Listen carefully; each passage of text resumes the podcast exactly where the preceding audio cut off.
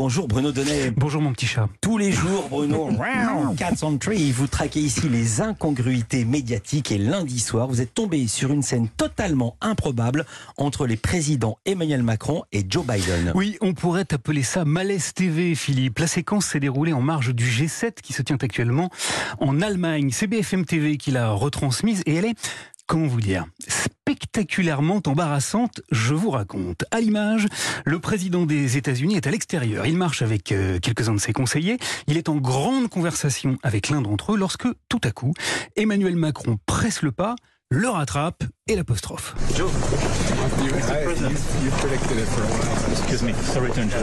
Il s'excuse de l'interrompre et, alors qu'une caméra parfaitement visible est en train de les filmer, Macron s'adresse à Biden en anglais et lui dit ceci, nous avons traduit euh, ses propos en français pour que vous les compreniez parfaitement. J'ai pris la décision d'appeler le président des Émirats arabes unis.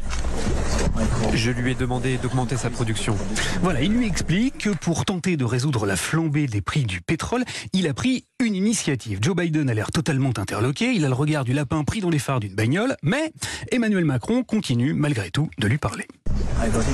Il m'a dit deux choses. D'abord qu'il est au maximum.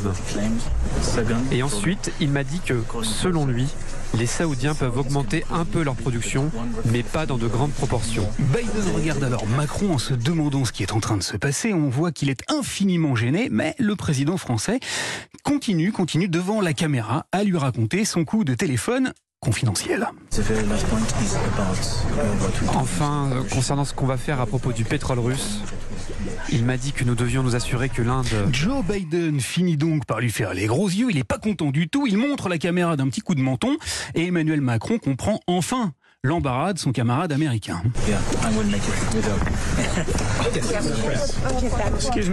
Oui, ce sera mieux, on va continuer à l'intérieur, lui dit-il. Voilà. Alors, en d'autres termes, Philippe, Emmanuel Macron a expliqué au monde entier, puisqu'il y avait une caméra et un micro devant lui, une stratégie qui aurait dû rester totalement confidentielle. Joe Biden a immédiatement saisi l'absurdité de la démarche, mais pas Emmanuel Macron, ce qui a fait dire à l'ancien ambassadeur de France aux États-Unis, Gérard Haro, qui était présent lundi soir sur le plateau de BFM TV. J'ai l'impression que nos hommes politiques ne sont pas au courant des capacités technologiques des, euh, des, euh, des micros. Le diplomate qui a immédiatement poursuivi son analyse en expliquant ceci. Je pense qu'il n'a pas vu qu'on l'écoutait. Hein. Euh, honnêtement, il avait, il avait aucun intérêt à dire cela devant les caméras, euh, alors qu'il vi- il vient d'avoir au téléphone le, le- le président des Émirats Arabes Unis. Alors personnellement, Philippe, je pense que Gérard Haro se trompe, ou alors qu'il est resté extrêmement diplomate, car le G7 est l'un des endroits au monde où la communication est la plus maîtrisée, contrôlée, encadrée. Il est donc strictement impossible qu'une caméra ait été placée là par hasard, et encore plus improbable qu'Emmanuel Macron ne l'ait pas vu.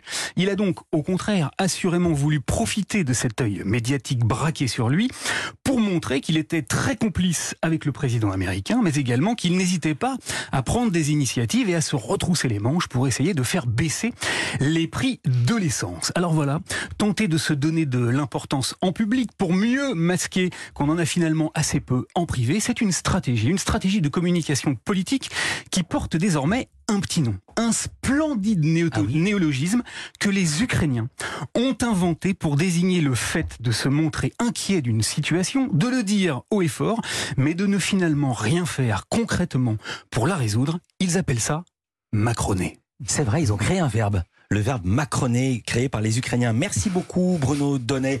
À demain. Là, on est filmé, donc attention, je vous préviens, l'an de